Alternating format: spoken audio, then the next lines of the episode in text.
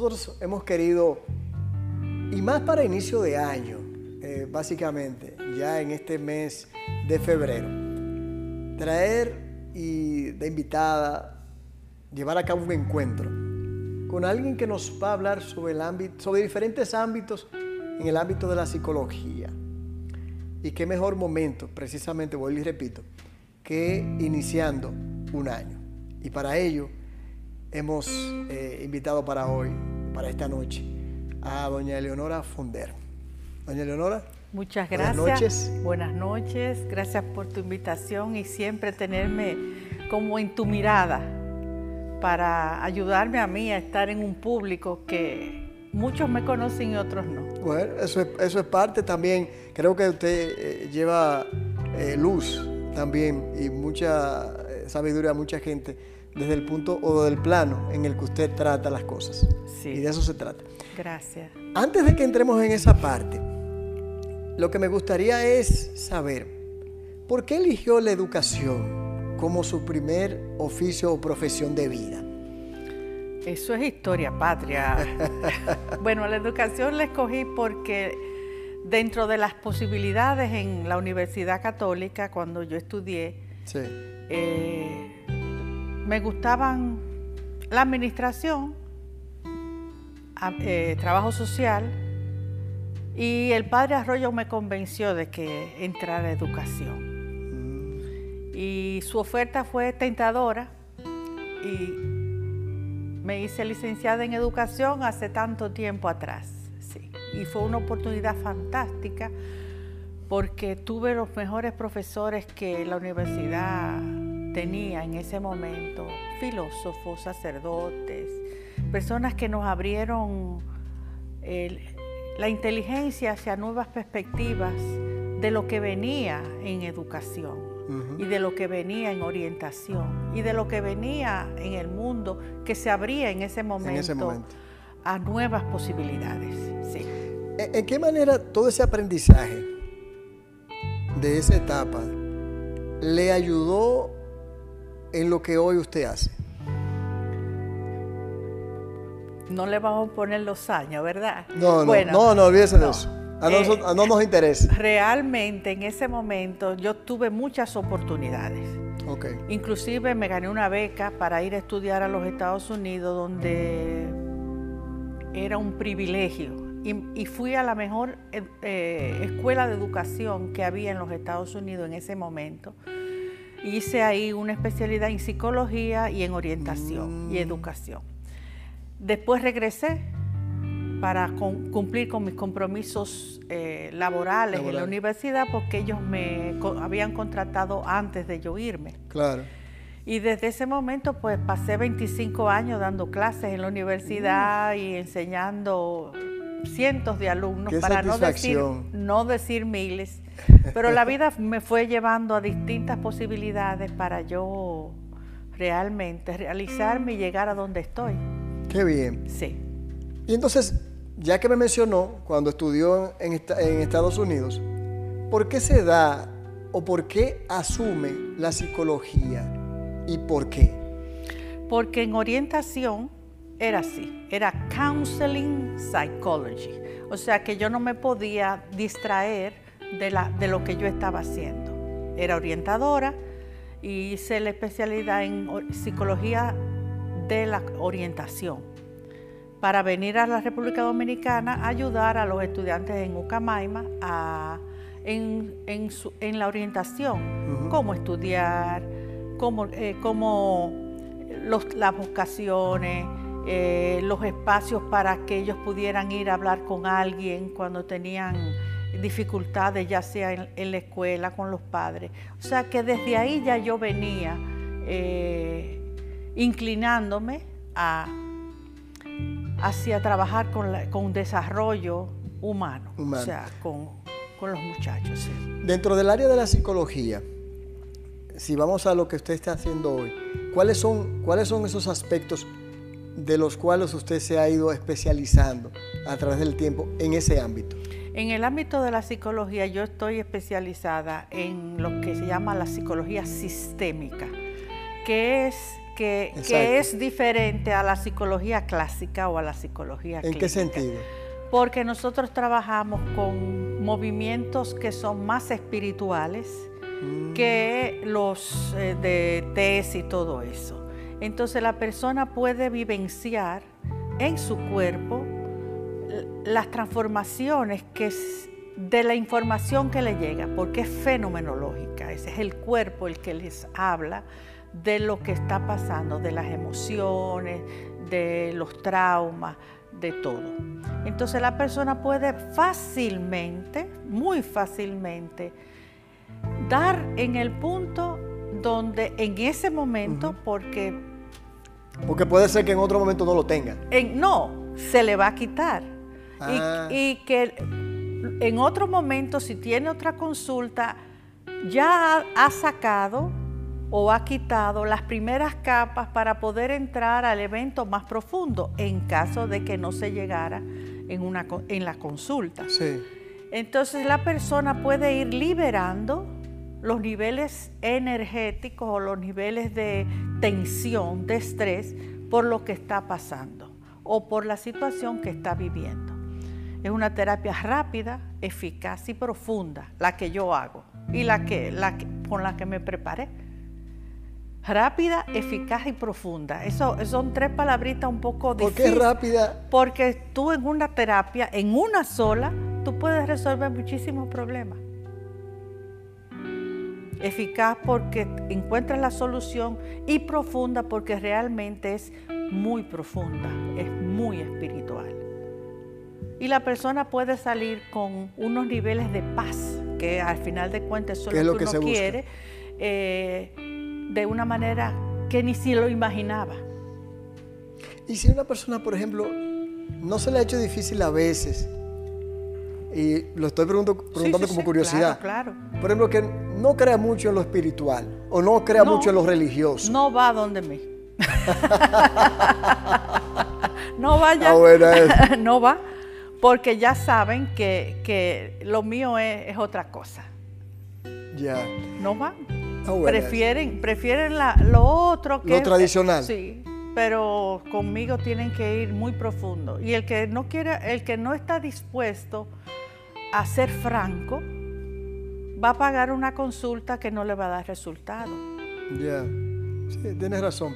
Eh, entonces, tenemos la, la parte sistémica. ¿Cuál sería la otra? Que usted generalmente trata dentro del hábito de la psicología? Mira, yo cuando una persona va a consulta, la persona, yo hago un, un historial, un panorama de quién es. Yo veo su diseño humano, veo el gráfico de diseño humano, que es, es una herramienta que yo utilizo donde puedo ver cómo es, qué personalidad tiene, qué tipo tiene, cuáles son las, las puertas que le activan sus emociones o sus miedos o su, amor, o sea, qué hay en esa persona. Ese panorama, cuando ellos me van diciendo, sí, yo soy así. Mm, eso, es lo que le dicen diseño humano. Diseño o sea, la persona, usted la va conociendo desde el punto de vista eh, ya eh, como carácter, como, cómo reacciona. Sí. Yo lo comienzo a ver y comienzo a decirle eh, pautas, de manera que ya yo voy confirmando y después vamos al tema de qué es lo que quiere trabajar. Porque tú no puedes ir a una consulta sin saber lo que vas a trabajar. Hay personas que me dicen, yo quiero esto, esto, esto, esto, esto y esto. Entonces vamos llegando al, momento crucial que es el tema. Y ahí trabajamos con el tema. Normalmente hay muchos conflictos que vienen, que se originan en la infancia y se trabajan el ordenamiento del sistema familiar, porque hay que ordenarlo. Cuando hay un desorden en el sistema, entonces eso se, refleja en conflictos, enfermedades, quiebras, dificultades de trabajo, conflictos de pareja, se refleja en todo. O sea, quiero decir, en algún aspecto, no en todo. Entonces todo eso, una enfermedad también me puede dar pautas a mí para saber dónde está el conflicto. O sea, tengo, sí? sí, tengo algunos elementos que me permiten a mí, ¿Usted me puede dar un ejemplo? por ejemplo, Sin tener que dar nombre, no, no, no, evidentemente, de algo. personas que tienen conflictos en los riñones, que están Ajá. en diálisis. Normalmente se, se usa el diccionario, porque hay que tener un diccionario biológico para Sí. saber qué hay, qué conflictos pudieran estar en una persona con, riño- con conflictos de riñones. Sí. Puede ser herencias, puede ser miedos, puede ser conflictos de, de dinero en general. Sí. Sí, ¿Y por qué se relaciona, bueno, digo, el caso de los riñones en ese diccionario? En el diccionario habla de liquidez y liquidez es dinero. Ah, ya. Ah, Por eso es un ejemplo, pero ha- hay más Por ejemplo, profundidad. el, el que, si hay alguien que pueda tener un, un ejemplo, qué sé yo, cáncer de, de mama o cáncer de, de pulmón. El cáncer de pulmón habla también de tristeza, del ambiente donde vivo, me asfixia. El seno es uno de los más complicados porque tiene muchas informaciones. Todo Sí. depende en el lugar donde esté. El, El- el- la afectación. la- exactamente. Pero todo se puede ver y detrás de toda enfermedad hay una emoción que no ha sido canalizada, no ha sido hablada, vamos a Hablada, decir. sí, conversada. Y- exactamente, desde una mirada de una persona que esté trabajando con eso. Entonces, eh, cuando tú tienes un carro y le pones al mofle sí, un tapón, ya, claro, claro. el carro revienta. Lo mismo sucede con las emociones. Eh, muchas personas no, no se atreven a hablar de sus emociones, muchas personas se lo tragan todo, muchas personas no tienen con quién conversar, no tiene que ser un psicólogo, tú puedes ir Sí, a... sí, un amigo o Sí, que sea, o- un familiar, pero no lo dicen. No lo dicen. Entonces, todas esas emociones atrapadas en tu cuerpo, sin un método, porque tú no eres pintor o tú no eres cantante, que tú dices, yo soy un bailador y me voy a bailar, o yo canto. Eh, eh, yo, yo quería, ahora que usted, Sí. aprovechar esa parte. Eso se da mucho en hombres, No, y mujeres. También. Bien, claro. que no hablan. Porque, por Bueno, ejemplo, hablan. porque, por ejemplo, el hombre generalmente en esta sociedad, yo me Sí, estoy sí, refiriendo en sí. esta sociedad, Sí, sí, sí. Que es una sociedad creada para el machismo. Todavía. Hemos avanzado, pero todavía. El hombre no dice, eh, si llora, no llore. Eh, tú no puedes quejarte porque tú eres un hombre. Eh, ¿Entiendes? O sea, le Sí, ponen sí, unas, sí. Unas, unas taras, unos, unos, unos obstáculos, qué sé yo, unas paredes.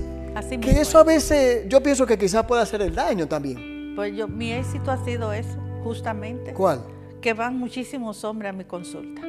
Ah, sí. Porque como es un sitio tan privado, tan cerrado, no es público, eh, muchos hombres saben que nadie sabe a qué va.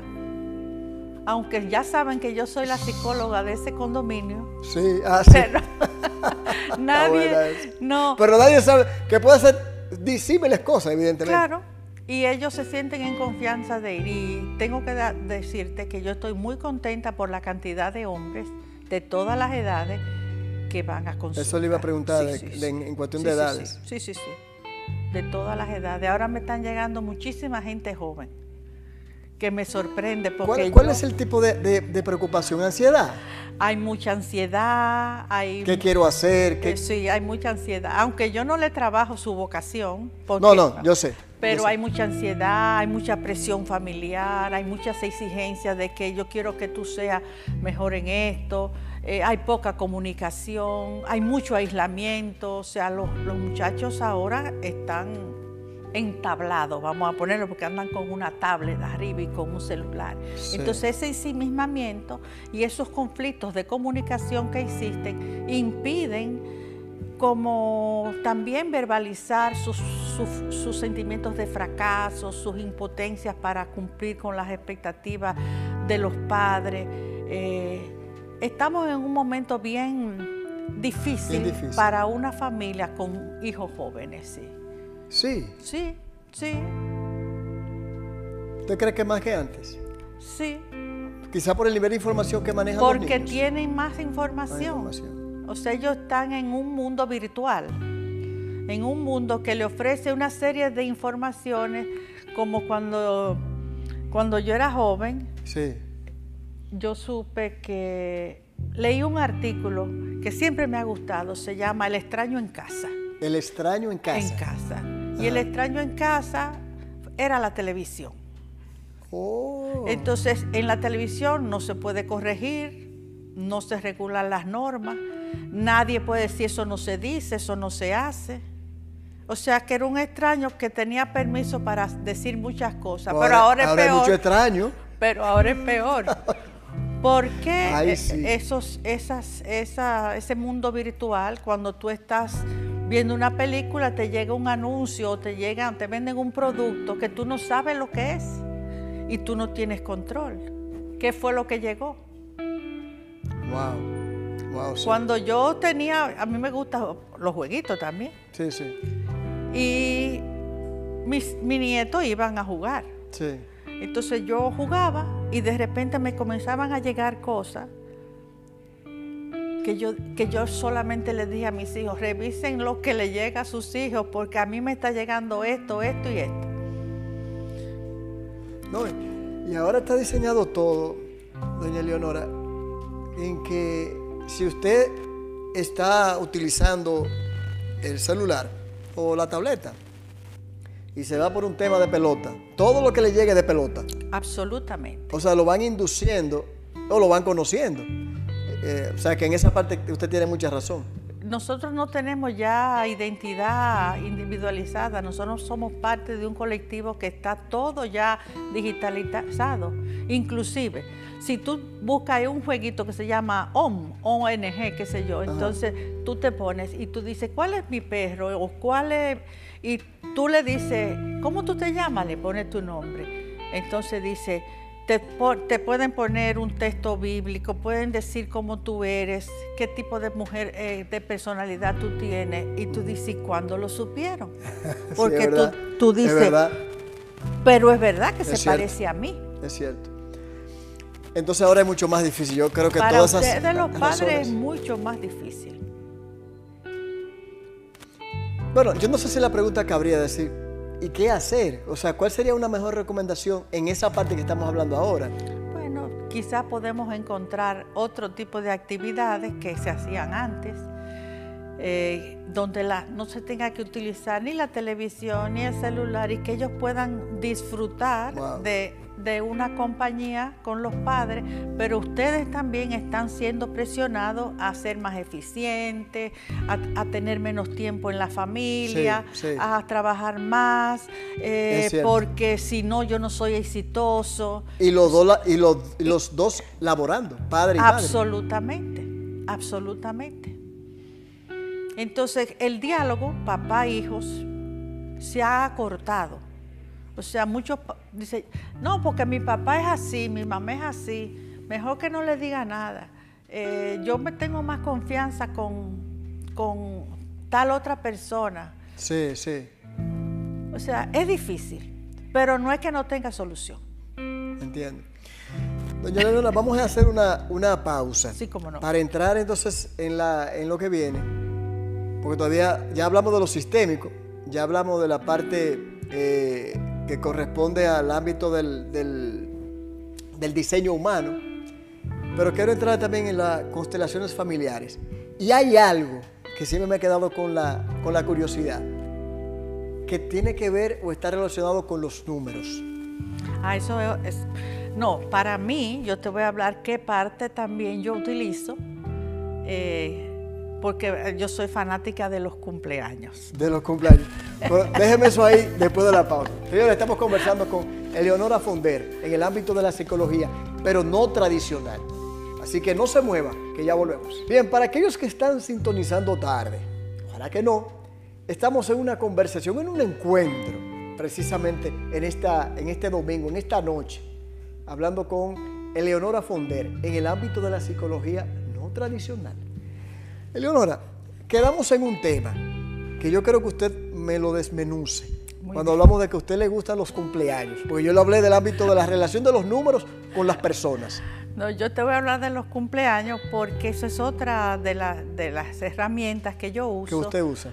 que es dibujar el árbol Ok, con las fechas de cumpleaños y de muerte de los miembros de la familia Porque el árbol ofrece información.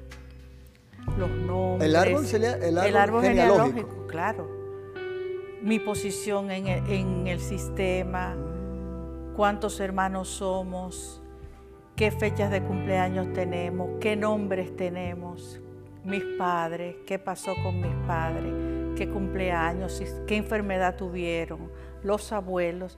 Y por ahí nosotros podemos averiguar muchas cosas, muchas historias que afectan y aspectan la- las relaciones o los conflictos por los que una persona va a una consulta.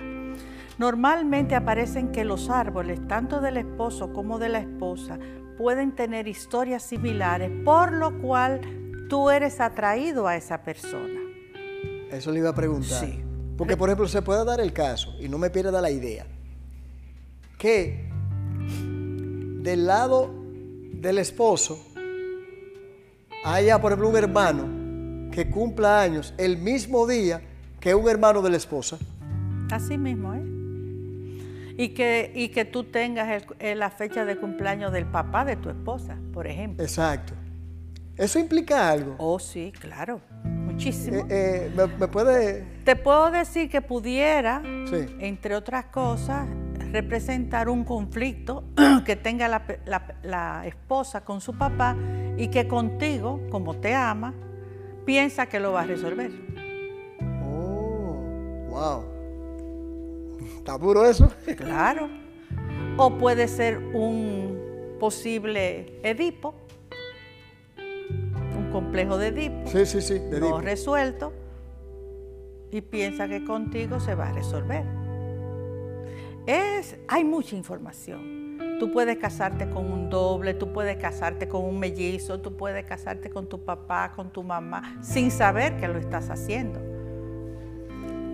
Y eso tiene implicaciones muy serias en, en el ar- en la relación de pareja, porque los conflictos... Se- usted lo, los- ha- usted claro. lo ha- lo ha visto Sí, eso. claro, los conflictos que a veces traen el- con la pareja, por ejemplo, no es un conflicto real de pareja, sino un conflicto que trajo y que con la pareja se, se, actual, se, se activa, vamos a poner. O sea, se mantiene de, de- El inconsciente resuelve sus problemas como quiera, con enfermedad, con quiebra, con conflictos, con divorcios, con lo que sea. No ¿Pero sé ¿Cómo qué, que resuelve? porque sea- te lo hace evidente Ah, ya. y te dice tienes que ir al médico, tienes que ir a buscar solución. Ah, eso es porque- como cuando el cuerpo habla, por ejemplo. Exactamente, es que el cuerpo que Porque yo leí algo así, Sí, usted sí, dijo sí. como que el cuerpo habla. El cuerpo ¿Y habla. cómo el cuerpo habla? Así, por ejemplo, con una enfermedad. Una enfermedad es, es Pero ya un- cuando la enfermedad está ya... no ya- se, se puede resolver. ya. Cuando se encuentra el conflicto que dio, detonó Ah, la enfermedad y la persona puede sacar la emoción contenida o ya sea rabia, ya sea frustración, ya sea eh, violencia, lo que fuese, la persona encuentra un camino de solución. Porque a final de cuentas todo lo que tenemos que venir a hacer aquí es perdonar. Porque no podemos mantenernos en lucha. Todo lo que mi hermano, o sea, todo lo que una persona me ayuda a ver o que yo critico o que yo juzgo, Sí, me está hablando de mí. Tú conoces la ley del espejo. sí, sí, claro. Bueno, la ley del espejo te dice que tú atraes a tu vida exactamente lo que tienes que sanar. Uy. Tú atraes a tu vida lo que tienes que sanar. Porque afuera no hay nada que no sea tuyo. Usted me la está poniendo difícil. Sí, yo sé que te la estoy poniendo difícil. Wow. Pero es... eh, O sea, una un, ejemplo Sí. que es un, estamos hablando basado en la especulación porque no es lo mismo que una terapia en la que usted esté hablando con alguien sobre un hecho real. Exactamente. Una persona que, por ejemplo, tenga una quiebra, ¿qué- ah, ¿con qué podría, re- podría relacionarse? Que no necesariamente tiene que ser así. Exacto. Podría ser que un abuelo se quedara con una herencia, o un, un abuelo o un bisabuelo que fuera un jugador y perdiera su fortuna y dejara a la familia sin protección. Pudiera ser... ¿Y qué tiene que ver el bisnieto con Ay, mi amor, la herencia, eh, eh, eh, no, eso baja así. Nada se olvida, nada se olvida. O sea, en algún momento Eso eso, está tiene que relacionado resolverse. Con las Lo que no ha resuelto las generaciones anteriores. Verlo, Verlo. honrarlo y soltarlo. Ok. No hay que repetir ni hay que pagar. Pero en las No, ni culpar. no, en las constelaciones, que fue una de las A preguntas eso es que que me yo lo tenía pendiente aquí debajo de claro, Eso es parte de lo que tratamos de encontrar para ayudar en la solución.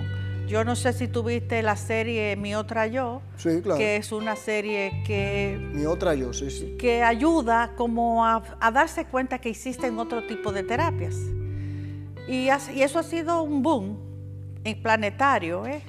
Yo te digo que a mí me llamaron de Dubai para que la constelara. Así que ya yo soy famosa por allá.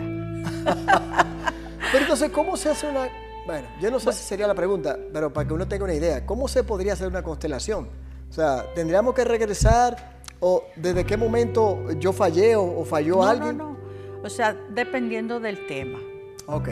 dependiendo del tema. Pero normalmente las quiebras, inclusive a mí me llamaron a un programa de radio que yo hice, que, que me invitaron en la capital, Sí. y me llamó un, un señor, ¿por qué es que yo no tengo éxito en, en mi negocio? ¿Y por qué cada vez que yo comienzo algo es fracaso? Y yo le dije, averíguase de su abuelo, ¿qué pasó? Eso fue todo lo que le dije. A los 10 minutos me llamó y dijo, usted tiene la razón, mi abuelo eh, se robó todo el dinero de la herencia, lo jugó y nosotros, para nosotros es muy difícil eh, como levantarnos. Entonces yo le dije, bueno, honra a tu abuelo con lo que hizo y pídele que te bendiga, porque hay que pedir bendición al sistema para poder salir con amor Wow. de los líos que traemos. Usted me da calo- Yo estoy como escalofrío aquí. No, hombre, no te, no te, no te asustes por eso. Es una terapia de amor. Y Todo entonces- lo que yo hago es terapia de amor. Y entonces, eh, ¿se ha dado, eh, eh, se ha visto ese resultado de pacientes que han ido, de personas que han ido donde usted? Yo, del año pasado tengo yo tres casos que salieron de deudas que, que tú no te puedes imaginar. Era que se estaban cayendo muertas las personas. Resolviendo sí, situaciones. Le debían a las siete mil vírgenes, como dicen, para no decir a los siete mil. ya yo vi gente aquí. Y, y con los ejercicios y como lo que hicimos, me llamaron a los tres o cuatro meses diciendo que ya habían liquidado tres o cuatro de, las, de, la- de los líos que tenían y que ya no ya estaban a ley de un AO, como dicen, para terminar de saldar todas sus deudas. Wow. Y deudas muy grandes, Sí. muy grandes. Una cosa, eh, doña Leonora, ya hablando de, este, de esta parte, lo que ya, ya usted me dijo en qué manera eh, con los cumpleaños, las fechas, podemos estar relacionando. ¿Qué sería entonces lo que uno podría llamar la descodificación? La descodificación es ayudar a la persona a darse cuenta el momento en que un, un evento terminó de poner la última gota al vaso, porque una enfermedad no se produce de un día para otro, Oh, siempre va acumulando emociones y llega un momento que hay una emoción que detona y, y se manifiesta la enfermedad, pero eso viene siendo acumulado. Entonces se ayuda a la persona a trabajar las emociones, sí. que esos eventos fueron eh, eh, quedándose eh, atrapados en el cuerpo Sí. y la persona cuando se da cuenta puede sacar la emoción, el dolor, el conflicto en una terapia. A través de muchas herramientas, porque se usan en biodescodificación, se utiliza el PNL, las constelaciones, Ah, el o sea, todo- árbol, o sea, todo lo Todo que lo que yo hemos hago, hablando. sí, todos, Todo tiene, todo, una, todo tiene una relación. todo está, es una red. Estamos todos en la misma red, manifestando distintas, eh, distintos eventos. Porque la gente cree que no puede, que, que tiene obligatoriamente que sufrir. No, no hay que sufrir. Podemos ser felices, pero nos enseñaron que había que sufrir, que sacrificarse, que el dolor, no, nada de eso. Eso se puede desmantelar todo. O sea, una persona que, por ejemplo, que haya perdido a alguien, o no sé, una señora, un hombre, Sí, hay eh, que ha durado muchos años, eh, hay gente que cree que tiene que pagar algo. o- Sí, hay gente... eh, no ¿Y, cómo, cómo- cómo- bueno, hay gente que la- los psicólogos hablan de un duelo. Hay que que hacer tiene- el duelo, claro. Y hay que aprender a aceptar, porque eso es parte de... Hay muchas cosas, Jordi, que tú tendrías que ponerte a leer y estudiar. Te voy a recomendar algunas cosas que te van a abrir un universo nuevo Ah, de posibilidades y de comprensiones en otro ámbito, ¿entiendes? Y creo que te, va, te puede ayudar mucho. Acogido para mí. Sí. Yo, yo soy un, un lector. Sí. Imagínate, te voy a dar un ejemplo simple. Cuando una- un niño nace, dice, ay, acaba de llegar el muchachito. El muchachito no nace como una tábula rasa. Un niño nace con todo el inconsciente familiar del papá y de la mamá. Y él no sabe lo que tiene, pero lo trae Wow. en su ADN, en su genoma. Sí, por ejemplo, Ahí están los fracasos, las tragedias, los accidentes, todo. Toda la historia está ahí, en el cuerpo. muchas veces uno dice, hay cosas que no tiene que resolverlo no solamente por uno. No, está eso. Además, traemos un plan del alma, que eso es lo que te voy a buscar para mandarte. ¿Un plan? Plan del alma. Del alma. Sí. Ajá. Tú traes un contrato, Ajá. claro, para hacer la misión de vida que tú tienes, porque todos traemos una misión. Además de eso, tú traes lo que se llama el proyecto sentido, que es un tema de biodescodificación. Y el proyecto sentido es todo lo que tú viviste en la, en la barriga de mamá, Sí. Todas sus emociones, todas sus experiencias y todos los deseos que papá y mamá tuvieron Sí. para que tú vinieras. Eso es un contrato que tú haces también con mamá y papá. Y además tú traes lo que se llama la herida de nacimiento. ¿Y cuál es esa? Cuando tú naces, dependiendo cómo tú naces.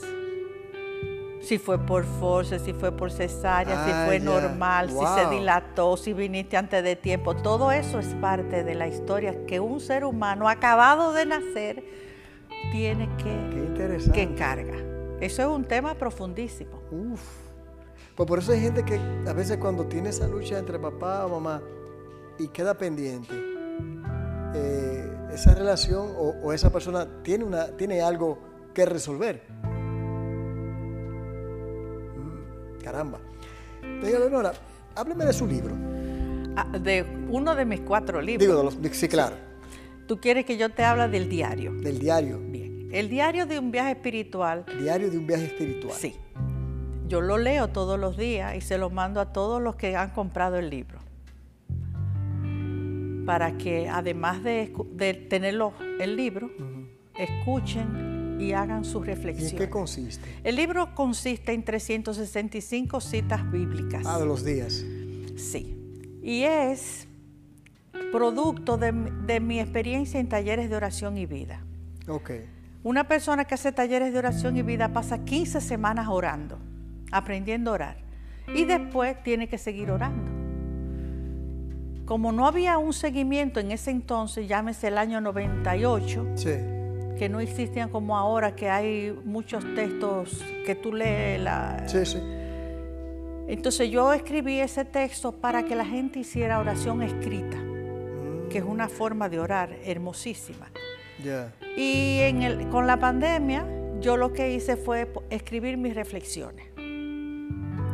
Entonces lo volví a publicar, una nueva edición. Una nueva edición. Sí, y ahí está. Y ha hecho un gran trabajo. ¿Y, y dónde se puede conseguir? En mi casa, todo está en mi casa. Ah, qué bien. ¿Y, y, y algún, ¿Y cuál fue el último, el último texto escrito por usted? El último se llama Trayendo lo mejor a ti. Trayendo lo mejor a ti. es, un- es el, el taller de metas Sí. que yo doy, que tengo más de 15 años dándolo, y como no se podían dar talleres, yo dije, pues, déjame dejar el legado por si acaso, porque tú sabes que todos estábamos en ese momento en, li- en lista de espera. ¿A quién le tocaba? Exacto. Y lo escribí y es un libro muy sencillo, es un legado para que los jóvenes también puedan algún día tener, eh, poder hacer sus mapas, porque tener mapas, tener metas es muy importante. Y yo les enseño cómo y por qué nosotros no sabemos tener, eh, conseguir nuestras metas y les enseño qué pasa en nuestra mente, dónde están las tomas de decisiones, por qué nosotros eh, a veces nos conseguimos metas. Y, y, yo me baso en un texto bíblico, que es el de Mateo 7:7, que dice, el que pide recibe, el que busca encuentra y el que toca la puerta se le abrirá.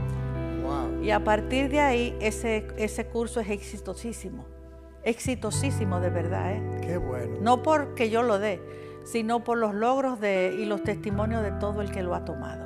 Eh, repítame el curso. Atrayendo lo mejor a ti. Que eso se lo convirtió en un libro. Ese también lo tiene usted. Exactamente. Yo lo, lo, tengo todo. Qué bien. Mire, el tiempo se nos fue, lamentablemente. Yo ahora que estoy emocionándome y estoy enervado, pero no quería dejar de preguntarle esto. A propósito de lo que usted mencionó, de la pandemia, de todo lo que hemos vivido, eh, creo que fue un reto para toda la humanidad en el ámbito de todo sentido, espiritual, físico. ¿Qué, piensa, y con eso eh, terminamos, de la, de la depresión? La depresión... ¿Y cómo sanarla? Hay que ver a quién, qué, qué está pasando. Pero es un, es, un desconectarse de la alegría. Desconectarse de la alegría. De la alegría. Del, del, estar en el aquí, en el ahora. Una persona que se deprime vive en dos tiempos que no existen, el pasado recordando y el futuro que no existe. Y a veces lo que hacen es eh, conectarse con una memoria de dolor, pero se puede salir de ahí también. Sí, ¿usted ha tenido esa experiencia de gente que... Sí, se puede salir de ahí. Yo no digo que soy yo que, los, eh, que, ayudo, porque se necesita la ayuda de médicos. O sea, todo lo que yo hago también está en, colaboración con los médicos. Yo tengo médicos que me refieren, antes de yo tratar a, un paciente, dice, váyase allá. Y después que usted trabaje allá, venga aquí, que va a ser más fácil para mí. qué bien. para mí. ¿Usted le allá en el camino? Sí. Qué bueno. Doctores que han estado conmigo, que conocen lo que hago y que entienden que el, trauma es emocional. Señora Leonora, un millón de gracias. Lo he disfrutado. Yo también. Gracias a todos. Hay un ámbito en la psicología no tradicional. Como ella decía al inicio, quienes van donde ella es porque creen que hay posibilidad desde lo espiritual sanar. Muchas cosas que a veces no queremos enfrentar. Doña Leonora Fonder, vamos a la pausa.